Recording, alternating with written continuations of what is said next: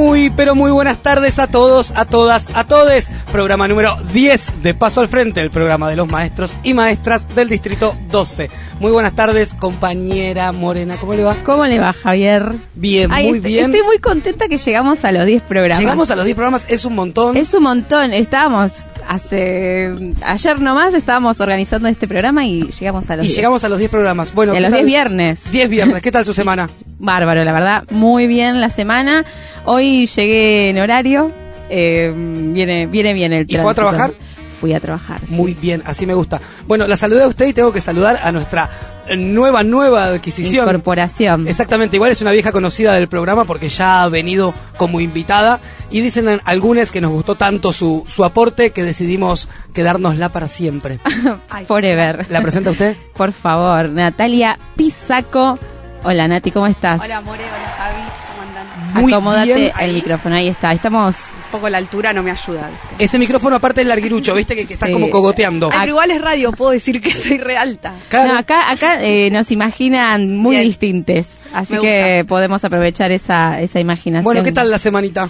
Muy bien, muy movida, Yo- muy movida, mucha mucha información, muchas muchas noticias. Pasaron cosas. pasaron muchas cosas. Bien. De, de hecho, hace minutos también pasaron temas futbolísticos, ¿no? Es, de- eso iba a comentar justamente, estaba jugando la selección, ¿no es cierto? Argentina contra Venezuela. Iba ganando 2 a 0 hasta lo último que sé. Sí. Terminó 2 a 0. Bien. Pasó a semifinales de la Copa América Argentina. A Pasó, pasamos. pasó, yo no me siento no me siento parte de ese grupo. De la selección femenina, sí. Mucho más, me pasó Sí, que ¿no? mucho más. No, eh, nos apropiamos de, del- de la Copa Mundial Femenina y ahora como que esta copa viene... Che, y esperando cobrar el aguinaldo. No sé si yo solamente pienso Sí. en eso. ¿Ya decidieron qué van a hacer con su aguinaldo? me acordaba de la explicación del primer día, como era del siguiente día al último día hábil, cobramos. Mañana cobramos en teoría con aguinaldo, es así.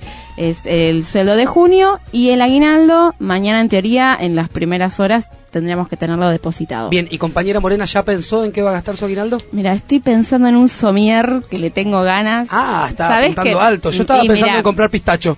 Ah, bueno, pará, que cotiza en bolsa. Por eso. Sabes que me mudé hace dos meses y todavía no compré de todo para la casa, pero no tengo cama. Muy bien. ¿Pisaco? Muy ¿Ya, bien, ya mal, decidió en qué va a gastar el aguinaldo? Eh, no, la verdad que no, pero también iría por la comida, ¿eh? Bien, Sí, bien. sí, no sé, un asado.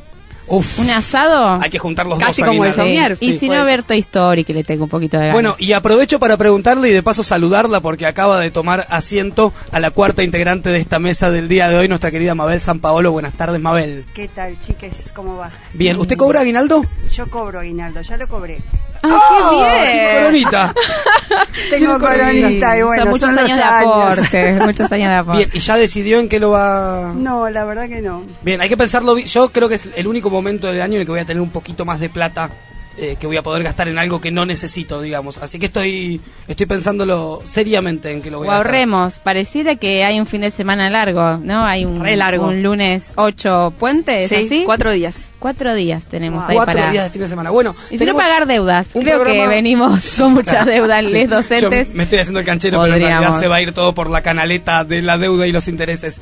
Em, señorita Morena, ¿quiere Sí. compartir los contactos para que la gente se comunique con nosotros? Por favor, ahora que ya los tengo a mano, eh, nos pueden encontrar en el Facebook como Paso al Frente, al Frente todo junto, Instagram PAF-radio y en nuestro teléfono 11 6184 9807. Audios, mensajes, fotitos. Excelente. Les cuento una cosa, por si no se enteraron, el miércoles pasado de acá de Radio Presente, donde transmitimos nuestro programa en el ex centro clandestino de detención, tortura y exterminio, el miércoles pasado una compañera se le cayó su coconductor y me invitaron a, a participar. Así que esta es la segunda vez que estoy en la radio esta semana. Aprovecho para mandarle un beso grande a Nati que nos está escuchando y que tan gentilmente me abrió las puertas de Feria Americana. Yo hablé muy bien de ustedes en ese Ay, programa muy también. bien, muy bien. Sí. Y fueron dos horas. Pues nosotros acá So- tenemos sí, una hora quedé- al palo y allá- exhausto. Está muy bien. Eh, Estuviste, es- yo te escuché. Ay. Estuviste haciendo una columna de poesía que la recomiendo ahí en Radio Cut y si no, bueno, en vivo lo hubieran escuchado en radiopresente.org.ar. Muy bien, y para no perder más tiempo, es el momento de empezar con la entrega de boletines de esta semana. Antes la miro a mi operadora Natalia Bravo para que esté atenta y aprovecho para saludarla y a la productora estrella de este programa, Liliana Rocco, que si entran al Facebook van a ver que hoy mientras yo tomaba algunos apuntes y demás, la señorita tuvo 40 minutos intensos de limpieza limpiando toda la radio, así que nuestra Quedó- gratitud para con esa compañera. Quedó re limpio, hermoso. aplauso. Se nota la diferencia, Lili, una Sí, grosa me total. sentí como cuando era chiquito porque me cagaba pedo. Correte de ahí que estoy limpiando. Entonces yo me iba para otro lugar. Ahora correte de ahí y me anduvo moviendo por todo el... Pero bueno, La próxima te tocará a la- vos. la- yo limpié los baños el día del festival. Sí, Bueno, anótenmelo. anótenmelo. Está muy bien. Bien, arrancamos entonces con esta entrega de boletines semanal y lamento informarles que el insuficiente de esta semana es un insuficiente repetido. Se lo lleva nuevamente el gobierno de la ciudad de Buenos Aires, la ministra de Educación. Soledad Acuña, nuevamente las escuelas se caen a pedazos. Lo que tomó mayor trascendencia en esta semana fue el, el incidente en el Lenguas Vivas. Sí, hubo un escape de gas, tuvieron que evacuar a toda la comunidad educativa, estuvieron tres días sin clases, niños y profesores vomitando en, en los pasillos de la escuela. Eh, esto lamentablemente no sale en todos los medios porque hay quienes dicen que el gobierno tiene cierto cerco mediático que lo protege. Yo no sé si es así, pero creo que es eh, nuestra obligación como buenos docentes que somos hacer un informe. Así que con Morena, cuando, Nati, vos sabés, un alumno lleva insuficiente más de una vez, se elevan los informes que corresponden y demás. El caso... que convocar una entrevista. Citar a la Sí, familia, ¿no? claro, sí, sí. Decía, el caso que tomó mayor relevancia es el del Lenguas Vivas porque a lo mejor es una institución de más renombre, pero no es la única. Por ejemplo, el EMEM número 6 del Distrito 1, sin clases por agua negra y sin gas. Sí, y mi ex colegio, el Julio Argentino Roca, en la escuela que es el número 8 del Distrito 10, sin clases por inundación cloacal. La escuela Rogelio Iriurtia, que estuvimos hablando la semana pasada, sin gas en el edificio nuevo y aún conectado a luz de obra. Y seguimos en el Isauro Arancibia sin gas y con filtraciones de agua desde aquella inundación. El normal número 4 está sin clases por infestación de ratas. Y el CECEP 19 sin clases por falta de agua y luz. La escuela 24 del distrito 19 también con ratas y palomas. O sea, ya no vienen solo ratas, ratas y palomas. Bueno, también tenemos eh, días técnica. sin clases por falta de agua y luz en la escuela técnica número 26 del distrito 6. La escuela 15 del distrito 15 sin servicio de comida. Tienen con este frío a los chicos comiendo viandas por infestación de ratas también. Y el ENMEN número 1, distrito 20, sin gas desde hace tres años. Tres, tres. Y ya cerquita acá en nuestro distrito, la escuela número 12, la escuela número 1 del distrito 12 estuvo sin agua esta semana y también sin poder dar clases normalmente. Así que Rodríguez Larreta, Soledad Acuña, el insuficiente de esta semana es para ustedes. Ay, pero qué vergüenza, qué vergüenza. Tiene insuficiente. Muy bien, para el regular de esta semana vamos a llamar a otra maestra que nos ayude con la nota. Acá la señorita Mabel San Paolo nos va a contar a quién se lo puso. Sí, sigue siendo el gobierno de la ciudad. Qué Estamos- raro, estamos- ese muchacho está descarriado. La reta está con problemas. Eh, incomprensiblemente, el gobierno porteño intentó prohibir una ce- celebración popular tan tradicional como es la fogata de San Pedro y San Pablo, que se realiza hace más de dos décadas en el Parque Avellaneda. Bueno, a último momento, tras tensas reuniones, finalmente consiguieron destrabar esa situación. Parecía que no se hacía. Parecía que no, los vecinos y vecinas igual pretendían hacerlo de todas maneras, pero bueno, gracias a la insistencia y a la ardua negociación, eh, el gobierno aceptó hacerlo, están desconociendo la mesa de trabajo y consenso del Parque Avellaneda, que por ley funciona hace décadas también, y bueno, Y están desconociendo un ritual de los vecinos que tiene Exactamente. 20 años, ¿no más de que ya 20 está súper arraigado. Increíble. Así que bueno, queremos invitarlas, invitarlos a todas, a todos, para que se sumen a esta celebración, porque lo que se va a quemar es el fantoche de las miserias. Así que todos tendremos algo para aportar a esa quema que pretendían este, evitar. Mañana, a las 16 horas, desde acá, desde el ex Olimpo, sale eh, esa caravana rumbo a las canchas Peuser, donde se hace la fogata finalmente. Eh, si buscan en Facebook van a encontrar el recorrido porque, bueno, salen a las 16 horas de acá, después 16.50 van a estar en la placita Che Guevara, eh, 17.05 la, Carri, la Carra y Alberdi, 17.30 la Carra y Directorio y a las 18 en el Playón del Tambo, allá en el Parque Avellaneda, para ir todos juntos a armar el espectáculo Luz de Fuego, que así se llama, y quemar el fantoche de las miserias. No solo hay un fantoche central para quemar, sino que hay escuelas que hacen los suyos y los llevan a la quema. Y en cada una de esas postas que vos mencionaste hay alguna actividad también, ¿no es cierto? También, Hay una con cierto. tambores, tengo entendido, en cada una de las cosas va a haber distintas muestras. Exacto, Vamos a exacto. estar ahí. No obstante, le ponemos el regular al gobierno Obvio que sí, somos se generosos, negaba exactamente. Sí, deja mucho Así que que bueno, invitadas, invitados, invitades. El regular de esta semana entonces es para espacios verdes del gobierno de la ciudad de Buenos Aires. Tiene que forzarse más. Lleva un regular. Y ahora sí, porque yo soy una persona controvertida y nunca voy a dejar de poner una nota controvertida que no le cuento a mis compañeras para quién es. El bueno de esta semana es para Manuel Silva Rodríguez. Y ustedes dirán, ¿quién, es ¿Quién Manuel es? Silva ¿Quién es? Rodríguez? Manuel Silva Rodríguez es un sargento de la Guardia, de la Guardia Civil de Brasil. ¿Y por qué le pongo el bueno de esta semana? Porque al muchacho se le ocurrió que aprovechando la comitiva oficial que viajaba desde Brasil hacia Japón para celebrar la reunión del G20, se le ocurrió que podía llevarse algunas cositas en la valija y entonces cargó una valijita con 39 kilogramos de cocaína. O sea, no estamos hablando de un poquito de cocaína, chicas. 39 kilogramos de cocaína. Camilo, ¿cuánto pesa, amore? Y 19 kilos. Bien, son dos Camilos, Dos dos, Camilos. De cocaína.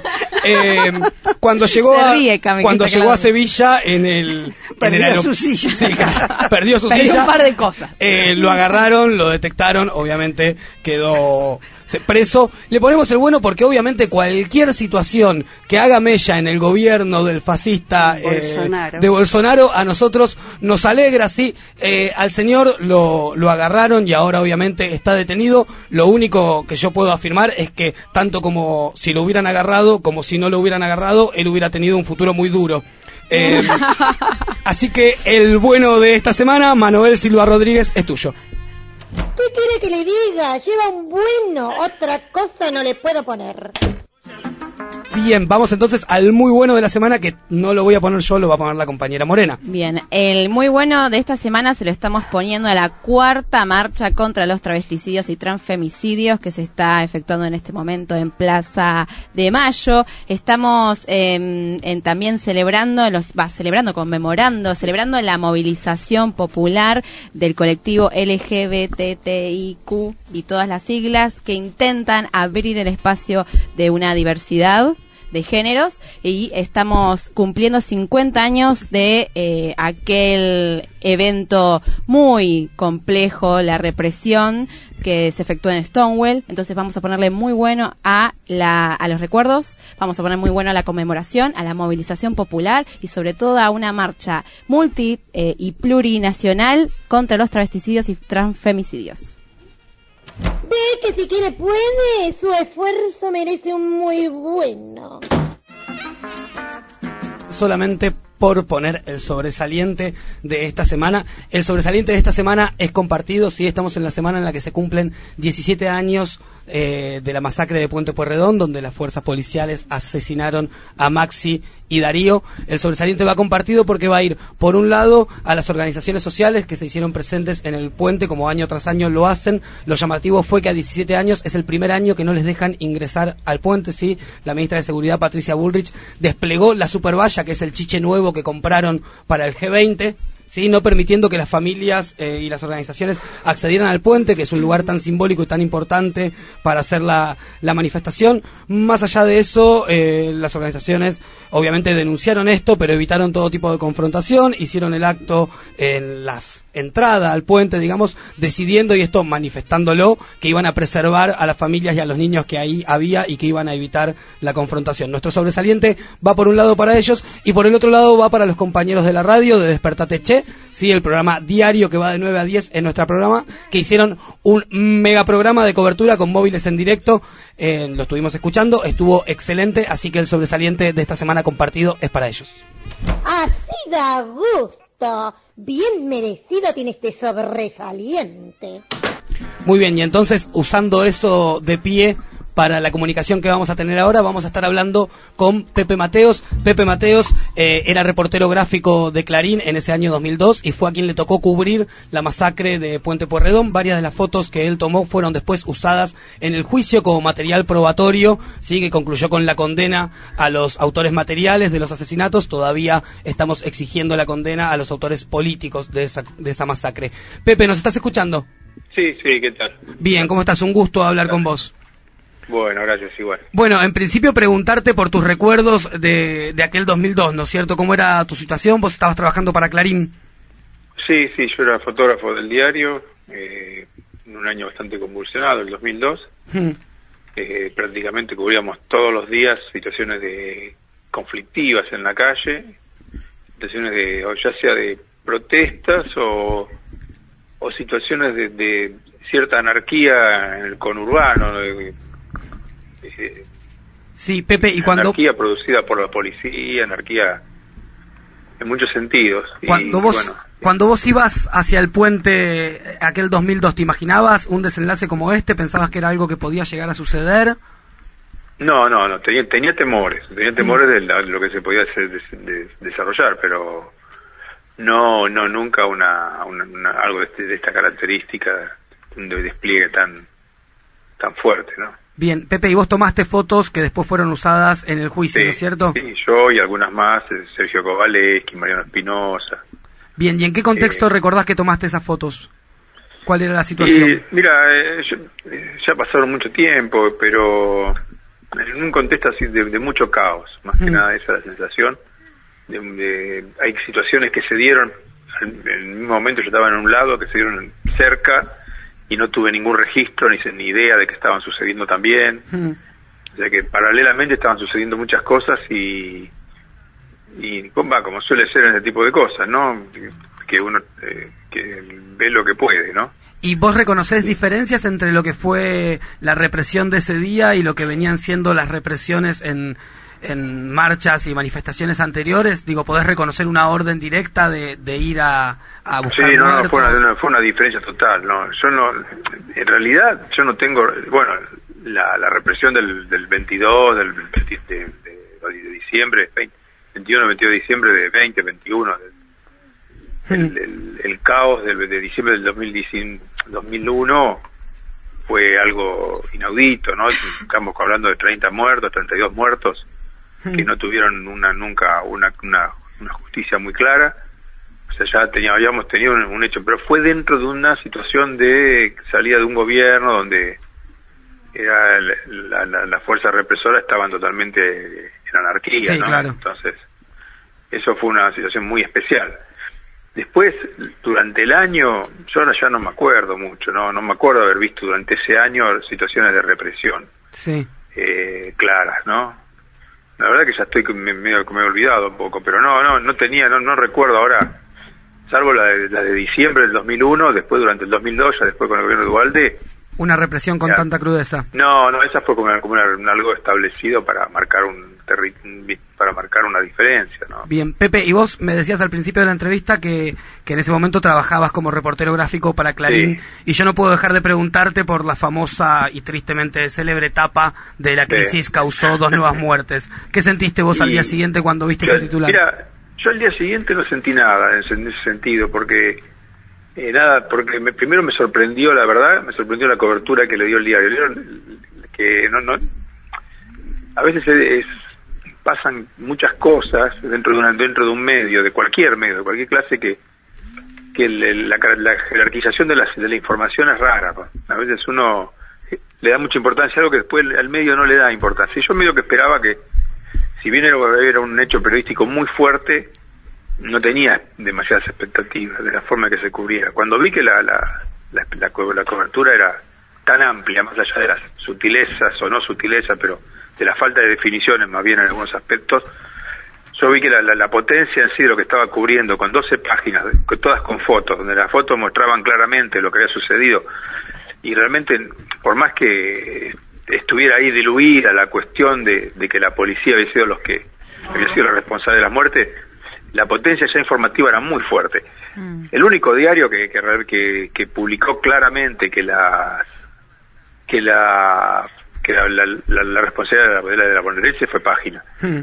Eh, la cobertura de Clarín está teñida por, no sé, por algunas razones que, que incluso por ahí puede haber, un- haber habido un cuidado político, pero me parece que hubo algunos errores, no sé si hubo errores, pero hay una, yo la leí detenidamente la, la, la, la, la- la cobertura y tiempo después, no, no ese día tanto, sino después tiempo después la he leído Hmm. y tiene cosas en la página 2 y 3 que la, la, la, crónica la escribe Walter Curia queda bastante en claro que no dice disparó la policía pero dice la, la bonaerense va a ser muy difícil que la bonaerense pueda deslindar responsabilidad Claro. Eso lo hubiera puesto Clarín como bajada del título y, y se salvaba el problema periodística, políticamente y de todos modos, pero no lo hicieron, no sé, entonces quedó realmente un estigma que, que realmente que realmente un estigma que que ensombreció la, co- la cobertura política, que la cobertura política, que no era mala, digamos, no era mala, eh, porque por más que a veces hay interés, hay mediatización, intereses políticos, cuando hay periodismo, hay, siempre surge cuando hay un hecho fuerte el periodismo, ¿no? Más allá de las interpretaciones que le quieran dar. Eh, ¿Qué tal, Entonces, Pepe? Mabel sí, te habla. ¿Cómo estás? No Eh, estoy defendiendo, perdón, no quiero defender a Clarín nada, quiero ser eh, más mínimamente Clarín tiene muchas Sí. cosas para pegar. No, no, todo. pero se entiende lo que Pero en decís. este punto me parece que es importante ver cómo cómo se jugaron los roles, ¿no? Claro, Porque una cosa son los periodistas, otra cosa es el medio y bueno, Sí, los titulares Y otra a cosa son los titulares, ¿no es cierto? Que no siempre Los- reflejan los lo que la titulares muchas dice. veces, fíjate el ejemplo, vamos a hablar, hablar de otra cosa, ¿no? Pero hace unos días en La Nación salió una- un título que sobre, sobre trabajo infantil que decía es mejor que trabajen antes que roben o se droguen. Sí, sí, sí, sí, no recordamos. Y pero- cuando uno lee la nota, lo que, lo que la nota decía era los mitos que hay alrededor del trabajo infantil. Seguro.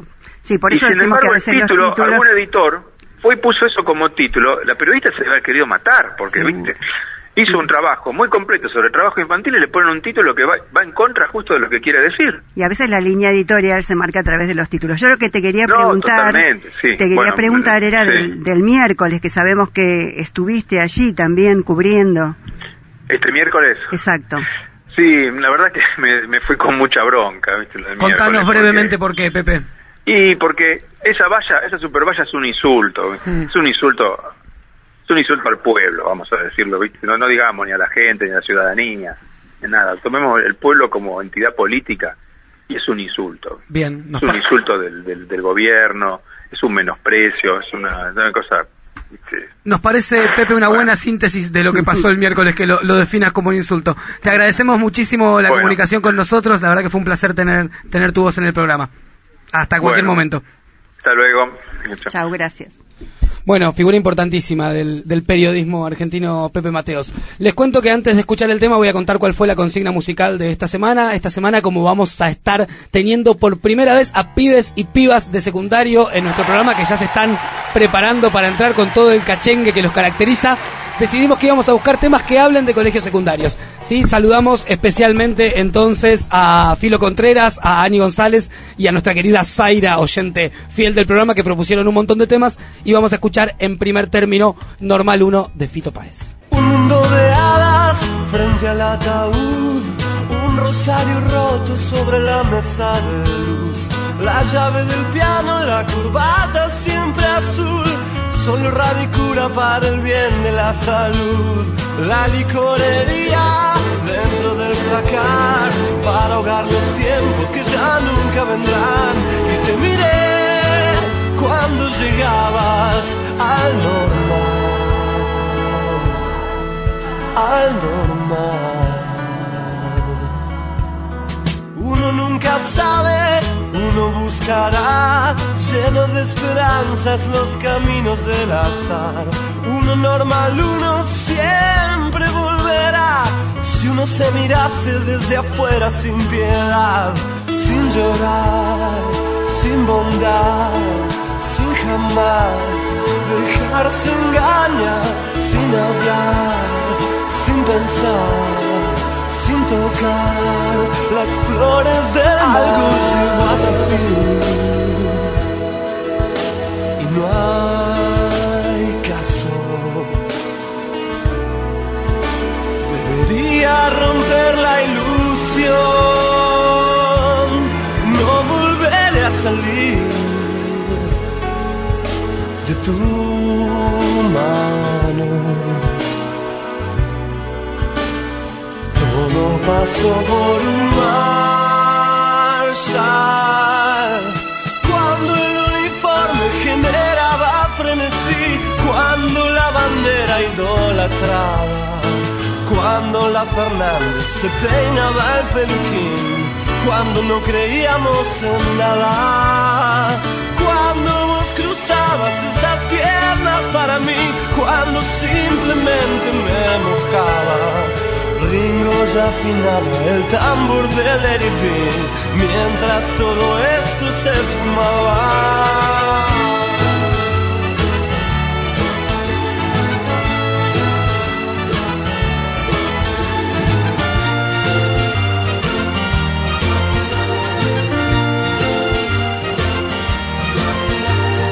la licorería dentro del placar para ahogar los tiempos que ya nunca vendrán y te miré cuando llegabas al normal al normal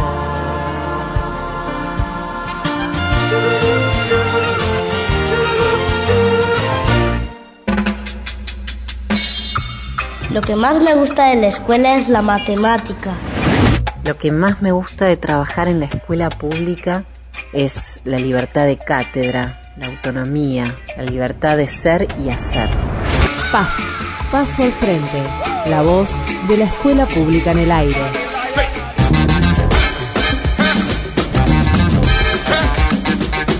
Seguimos entonces en este décimo programa de Paso al Frente, el programa de los maestros y maestras del Distrito 12. More, si la gente quiere mandarnos un mensaje y decirnos que somos geniales, ¿cómo tiene que Sí, ser? sí, lo pueden hacer en Paso al Frente en el Facebook y en Instagram PAF-radio. Y si no, mándanos un WhatsApp muy cariñoso al 11 6184 9807. Muy bien, se nos ha llenado el estudio de pibes y pibas. ¿Cuánta juventud que hay? Él es eh? pibe, él es Sí, pibe. yo me siento uno más, no sé si está mal, pero... No me siento tan grande. No, de altura son todos más altos que yo, además. Más o menos, estamos casi iguales. Bien, estamos con los chicos y las chicas Del del, Cortázar, Cortázar. sí. Exactamente. Todos ellos participan del programa Joven. Trajeron su propia hinchada, ¿escuchás? Que los aplauden. Aplausos. Eh, todos ellos participan del programa Jóvenes y Memoria y es por eso que los invitamos hoy acá. Les vamos a pedir que se vayan presentando. Hola, sí, soy Sofía Jara de cuarto segunda, de turno mañana. Muy bien, Sofía. Al lado de Sofía está sentado. Toto, yo soy Joaquín de Obeista y me dicen Toto, yo soy de quinto segunda. Bien, tiene una voz radiofónica, Toto, ¿eh? Bien, la operadora me hace. Ok. Sí. ¿Quién más Eh, um, yo soy Lucero, también de cuarto, eh, del Julio. Bien, no, para, te paso ese porque ahí no vas a llegar. Y A acá ver. al lado mío sentada. Macarena Ramírez Rivalov de primero segunda, de turno mañana. Bien, la más jovencita del estudio. Y por último me falta presentar. Eh, yo soy Martina Macarone de cuarto segundo también. Muy bien. Bien, y quien no tiene micrófono, pero sí merece una presentación, es Sole, es profesora del Cortázar y está a cargo del taller de jóvenes y memoria.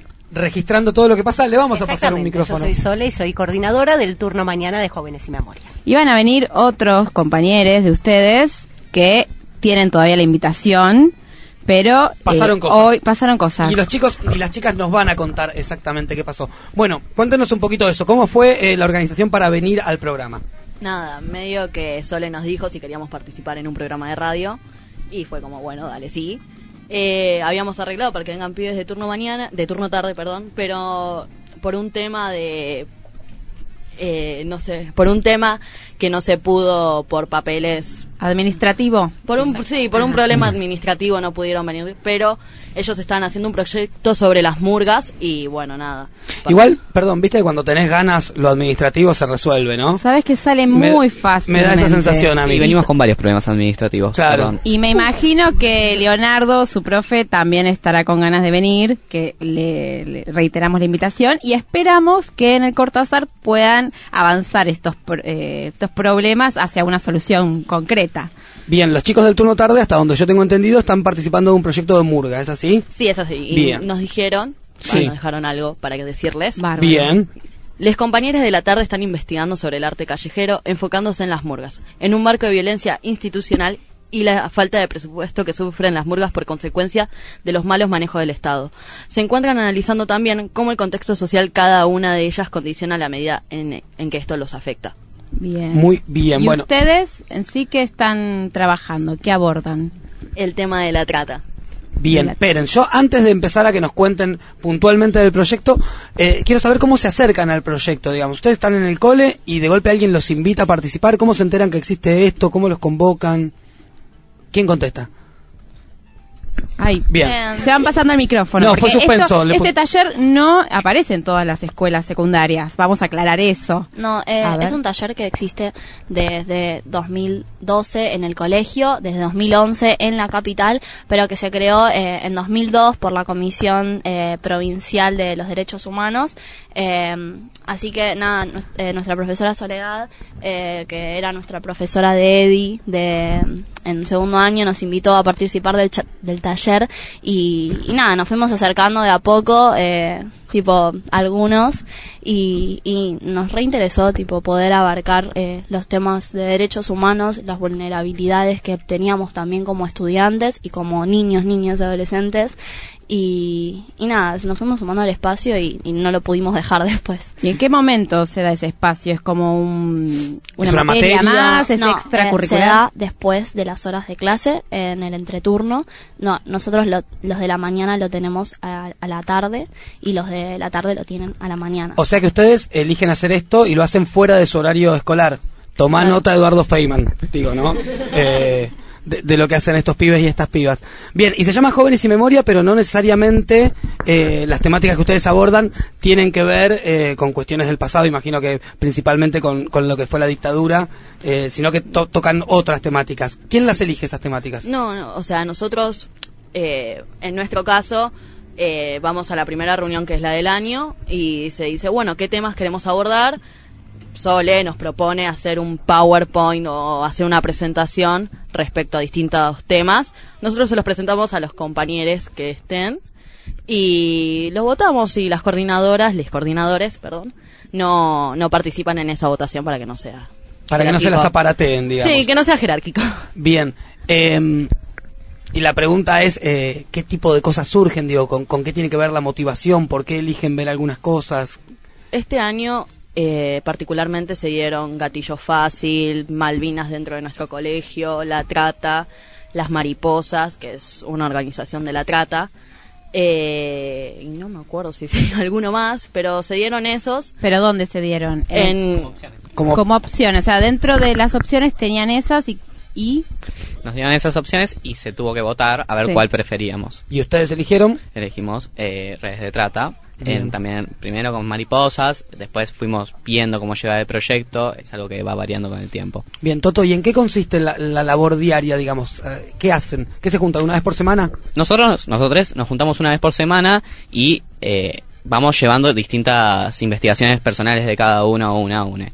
Después cuando nos, nos encontramos vamos haciendo un recapítulo, recapitulamos qué tiene cada uno y en realidad tiene distintos procesos este, este taller.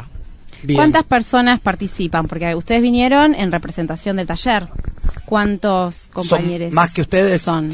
Eh, Este sí, año, por lo menos. alrededor de 10, 11, no sé exactamente cuántos Sí. somos en cada turno.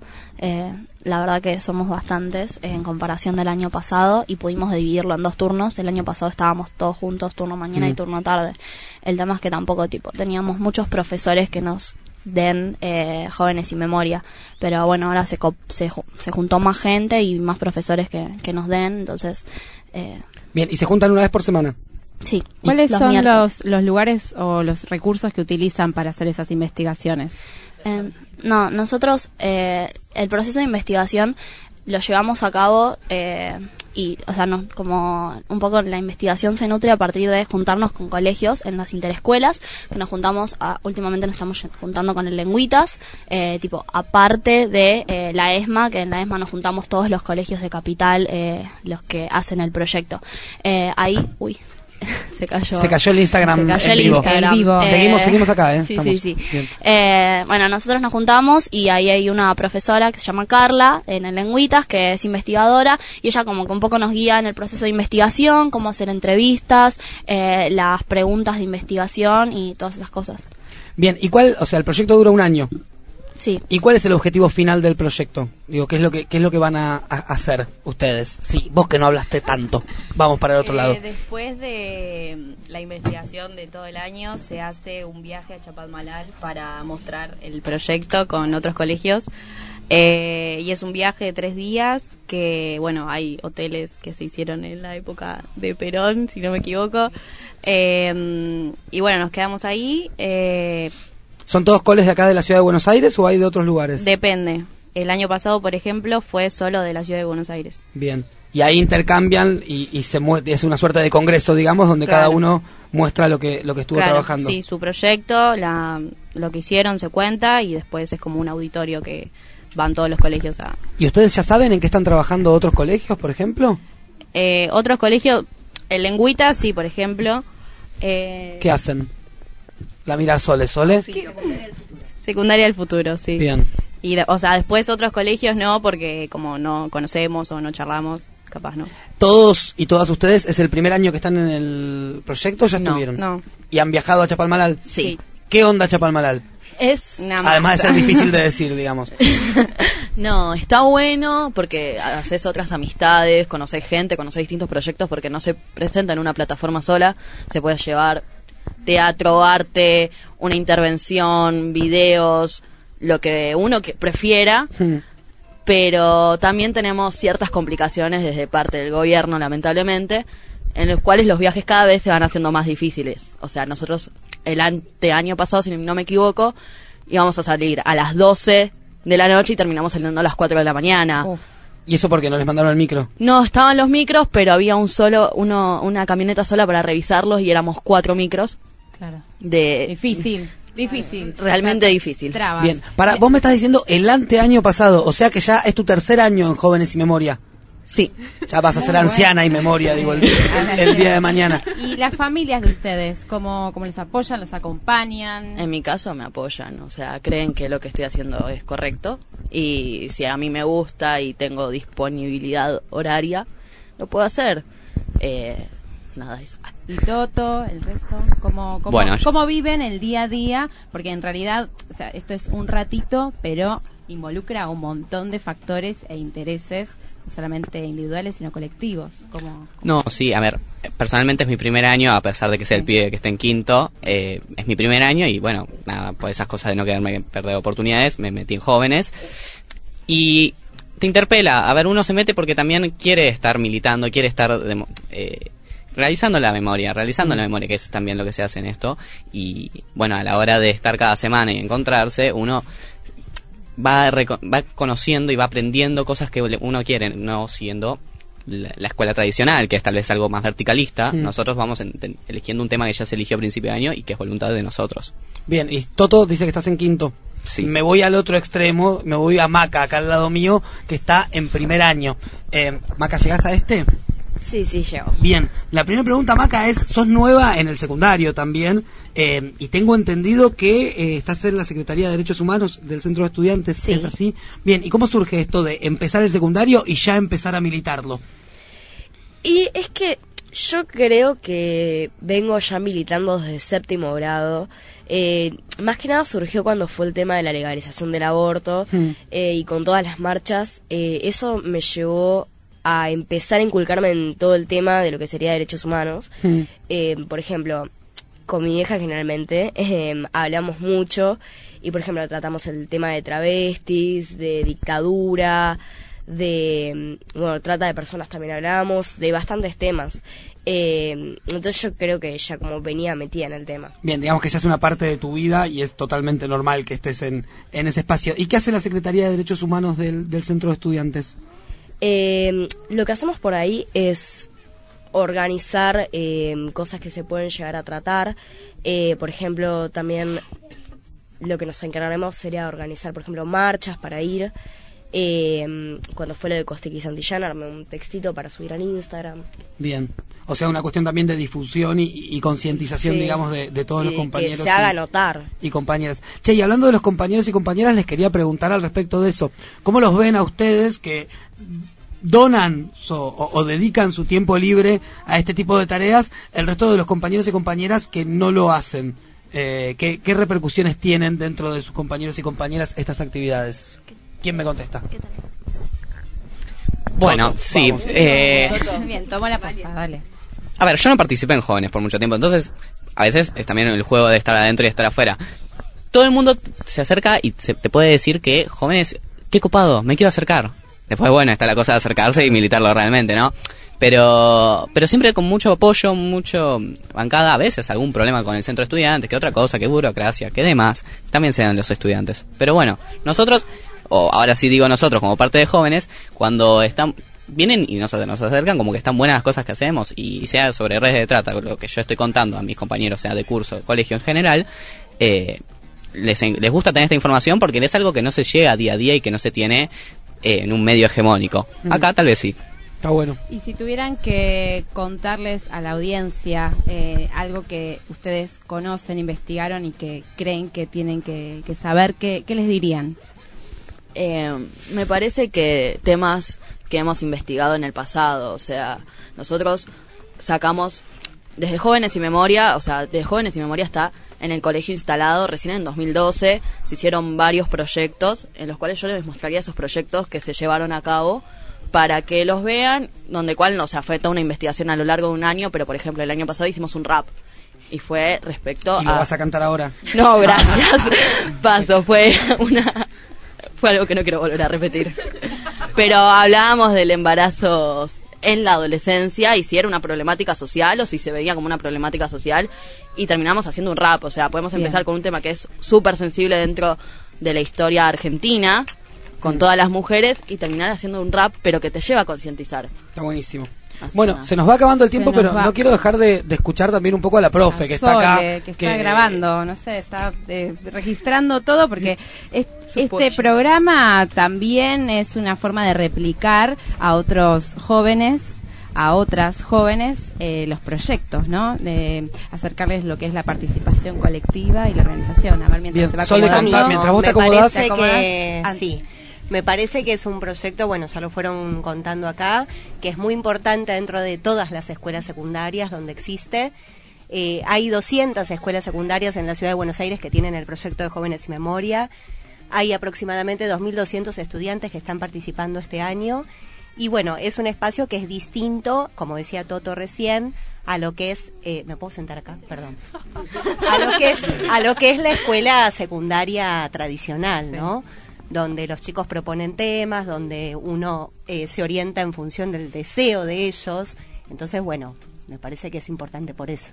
Aparte del contenido, la metodología es mucho más distinta, ¿no? Sí, completamente. Vamos. Y, la, y el vínculo, porque eh, quienes nos están escuchando no vivieron la previa, eh, la, la buena onda que, que se tiene. eh, cuando yo, yo recuerdo un montón de profesores y profesoras de mi secundario, el Roca, que, que está sin clases, eh, la verdad que era tan distante el vínculo, salvo por algún tutor o tutora, que, que sorprende y, y, y estimula también a, a este tipo de, de actividades. Sí, lindo. completamente. Y bueno, y esta previa era tomar mate, hablar, che, Sole, es una, un lindo vínculo para... Sí, todavía tenemos docentes en la escuela secundaria que son como los tuyos del Roca. Ah, bueno, Sí. pero intent- que, que por ahí nos miran, ¿no? Nos miran Como medio raro, nos miran diciendo, bueno, no hay que ser amigo de los estudiantes, de los alumnos, hay que mantener una distancia. Y yo creo que, bueno, eh, parafraseando a Simón Rodríguez, ¿no? Me parece que eh, justamente si no hay afecto, si no hay un lazo de amor, de cariño con los estudiantes, no se puede enseñar ni transmitir nada. Sole, pregunta más institucional. Eh. ¿Tu cargo docente acá cómo, cómo funciona? ¿Son horas? Eh, Sí, este año por primera vez tengo horas, en realidad. antes lo estabas haciendo también de Yo militancia, tenía, digamos. claro, tenía, a veces me daban horas de algo que se llama Plan Mejoras, que eran horas que daba el, el gobierno nacional. Hmm. Bueno, y esas horas a veces venían, a veces no venían, y bueno, a veces cobraba, a veces no cobraba. Eh, este año por primera vez tengo horas, pero no porque este gobierno me dé horas, sino porque mi materia, por la secundaria, la nueva escuela secundaria del futuro, eh, perdón, de calidad, la Mm. NESC, eh, justamente mis horas se cayeron, mi materia no existe más, espacio de acción y reflexión, y bueno, esas horas se reconvirtieron en, yo las reconvertí Sí. en jóvenes y memoria. Claro, bueno. Triste, o sea, por un lado las felicitaciones, por otro lado triste que ese sea Ese es la manera en la que, Esa en es la la que se resuelva Por esto. eso pudimos incorporar otros docentes al proyecto, porque justamente hay otros docentes que están en la misma situación que yo y por lo tanto los invitamos a poder participar del taller. Bien, chicos, chicas, nos vamos. ¿Quieren decir algo más? ¿Mandar saludos? Chau, y demás? mamá. Muy bien, para, aprovecho yo también a mi mamá que me está escuchando. La- Eh, bueno, síganos en Instagram, que es jóvenes y, arroba jóvenes y memoria JC. Eh, y creo que es el único que tenemos, así que Bien. básicamente es eso. Los etiquetaremos entonces. Dale. Bueno, invitar, invitar a la militancia. Seguramente eh, en unos días vamos a, crear una cuenta de YouTube para que puedan ver los proyectos de los años anteriores, los videos. Eh, seguramente va a ser algo como Jóvenes y Memoria, Julio Cortázar. No. Eh, así que si quieren buscarnos eh, por YouTube también nos van a Perfecto, encontrar. bueno, y sepan que cuentan siempre con, con este espacio, con PAF, con Radio Presente, para difundir todo lo que están haciendo, que a nosotros y a nosotras nos parece maravilloso, ¿no, Muy More? interesante y abrimos también el juego al otro taller para que puedan venir, seguir escuchando y acercándonos. Es, el Julio Cortázar está en Bogotá al 2700. 2759. 59 es un secundario ¿Cuántos eh, que tiene las, las puertas abiertas, así que quienes les interesen, que estén en séptimo grado y quieran acercarse, pueden hacerlo. Muy bien, nos vamos a ir entonces ahora a escuchar el segundo tema que elegimos para para estas estos temas relativos a los estudiantes, temón de ataque 77, hay una bomba en el colegio. Antes antes de ir al tema quiero saludar a Carla que nos está escuchando desde Santa Clara y nos vamos a ir con el audio que mandó una oyente.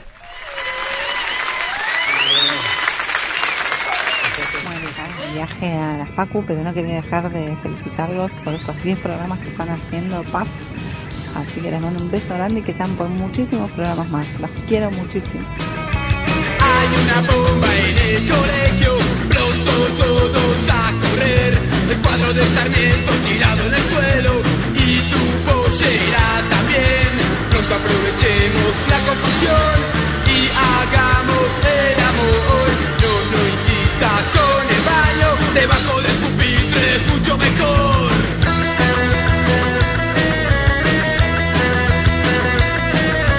Todas siguen pateándome los huevos y tus libros tirados en el suelo. En el patio la maestra grita y nosotros lo cogemos. Nunca imaginaste estar así, todos afuera y nosotros aquí. El colegio va a explotar y nosotros vamos a acabar.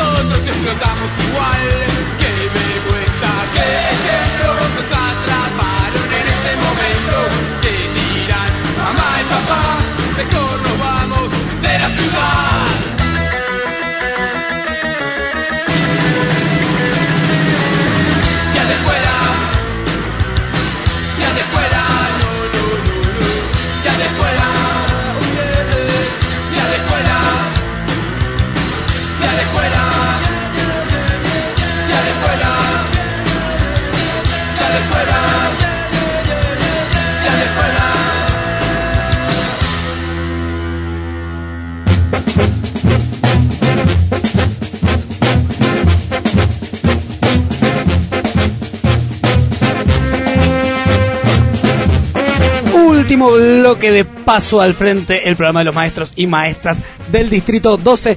Llegan mensajes, quiero saludar a Oscar, compañero de la radio que nos está escuchando.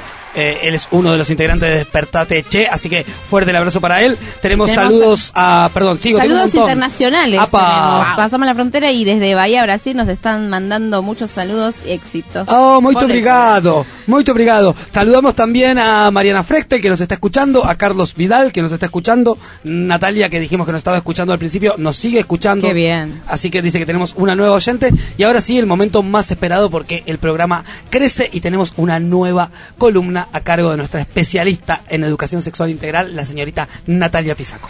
Bueno, buenas tardes, qué nervios.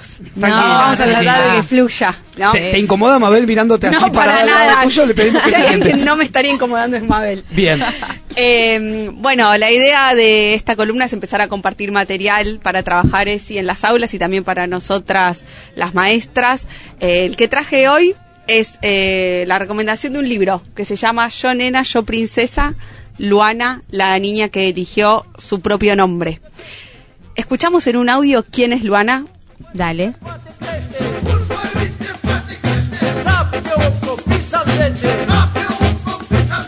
Luana es la primera niña trans que consiguió que el Estado reconociera su identidad de género autopercibida, eh, rectificando su partida de nacimiento y dándole un DNI acorde a su identidad sin haber pasado por una instancia judicial a nivel mundial. La voz que escuchamos es la voz de Gabriela Mancilla, que es la mamá de Luana, y es la voz que vamos a estar escuchando en nuestra cabeza durante todo el relato del libro. El libro hace las veces de un diario que Gabriela le escribe a su hija, Luana, contándole toda su historia y toda su lucha por poder obtener su DNI. Está bueno este contexto para poder eh, aclarar a qué llamamos eh, cuando alguien es trans. Eh, si naces con pene y testículos, te asignan un sexo que es varón, masculino. Tu identidad autopercibida de género puede ser femenina, serías una persona trans, una mujer trans. Bien. Si es al revés, si naces con vulva, el sexo asignado al nacer es el femenino. Si tu identidad de género autopercibida es masculina, sos un varón trans. Eh, Luana es la primera niña trans que consiguió la adecuación de su DNI. ¿sí? Cuando nació tenía pene y testículos, eh, por lo cual le asignaron el sexo masculino, pero su identidad de género es femenina, por lo tanto logró la adecuación de su DNI. Está bueno el libro porque pasa por muchos momentos, tiene momentos súper sensibles y angustiantes, sobre todo cuando en palabras de Gabriela no sabía qué le pasaba a su bebé. Después tiene momentos eh, también de desconcierto, cuando a los dos años Luana logra decirle yo nena, yo princesa, y más adelante un momento súper esperanzador cuando Luana a los cuatro le puede decir, no me digas más Manuel, me llamo Luana, si me decís Manuel no te voy a hacer caso. Eh, así que bueno, ahí... eh, Nati, ¿y Luana lo eligió ella? Sí, ella dijo que se llamaba Luana. Bien. Eh, si es un libro para trabajar en el aula, creo que no. Lo, por la extensión Bien. del libro, sobre todo, y los tiempos del aula. A fines didácticos y pedagógicos, creo que hay conferencias de Gabriela o videos que se pueden, eh, no sé, me parecen mejores para trabajar en el aula, sobre todo en primaria.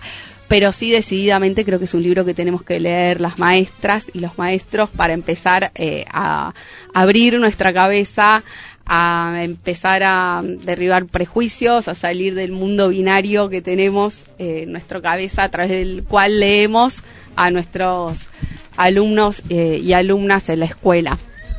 Es importante eh, recalcar con esto de la educación del DNI, sobre todo para nosotras que trabajamos en escuelas, que aunque un niño o una niña no tenga el DNI adecuado, nosotras debemos llamarlo como ese niño o niña quiera y así Bien. debe figurar en los registros y en toda la documentación eh, con la que trabajemos con él o con ella.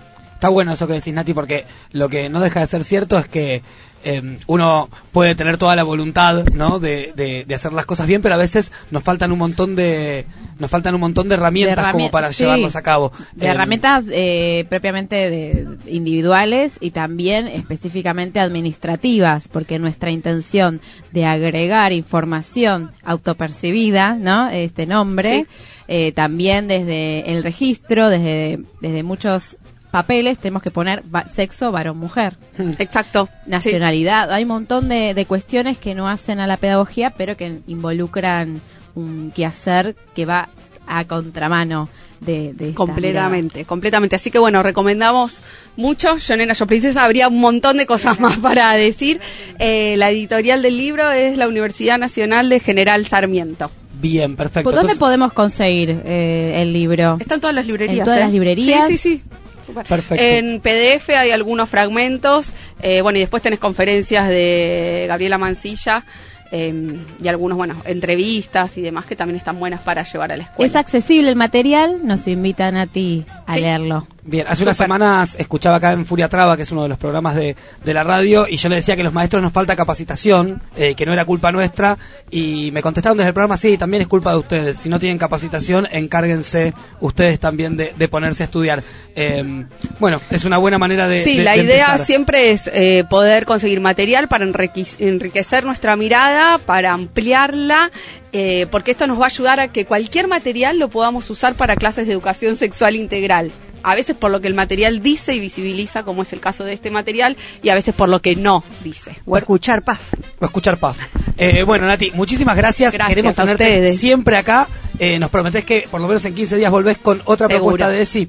Perfecto. Bueno, se nos va el programa. Querida Mabel, ¿algo para decir? No, eh, hasta la semana próxima. nada Muy más. bien. Será entonces la semana próxima. Morena. Siempre diversos hasta el viernes que viene.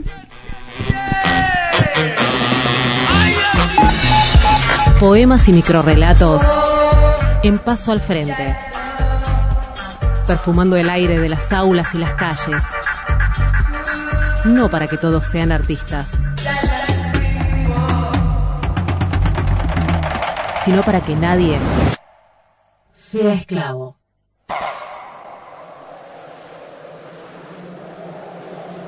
Creo que nunca me voy a poder comprar una casa. A veces saco cuentas al aire y mi mente recula en silencio. También pienso que, en el fondo, mucho no me importa. Entonces pienso si está bien sentir indiferencia por lo que el mundo exige. Y me pregunto por qué no sé manejar. Y también pienso que la muchacha que me gusta tiene un auto y alguna que otra vez me lleva. Pero yo en este momento no podría decir cuál es la marca de su auto.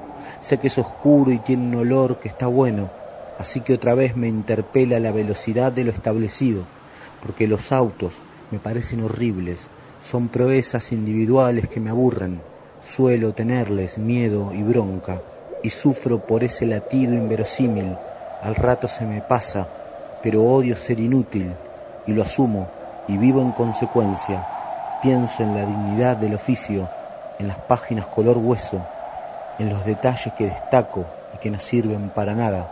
Entonces, un poco me avergüenzo, otro poco me río y todo el resto lucho contra lo que necesitamos, contra lo invisible, contra lo que nos pertenece.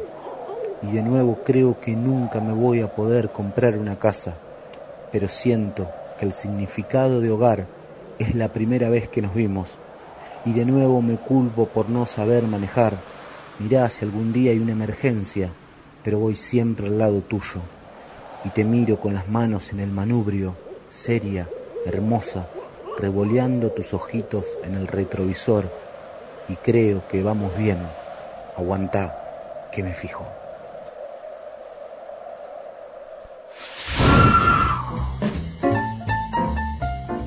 Hola, mi nombre es Leandro Gabilondo, escribo y el poema que escucharon eh, seguramente será parte de mi nuevo libro de poesía eh, que saldrá en agosto, si todo sale bien en este país. Hoy es muy difícil proyectar, pero si todo sale bien en agosto va a salir el poema que se llama Creo que nunca me voy a poder comprar una casa y saldrá por la editorial Abre Cultura. Que viva la educación pública, ahora y siempre. La primera independencia es leer.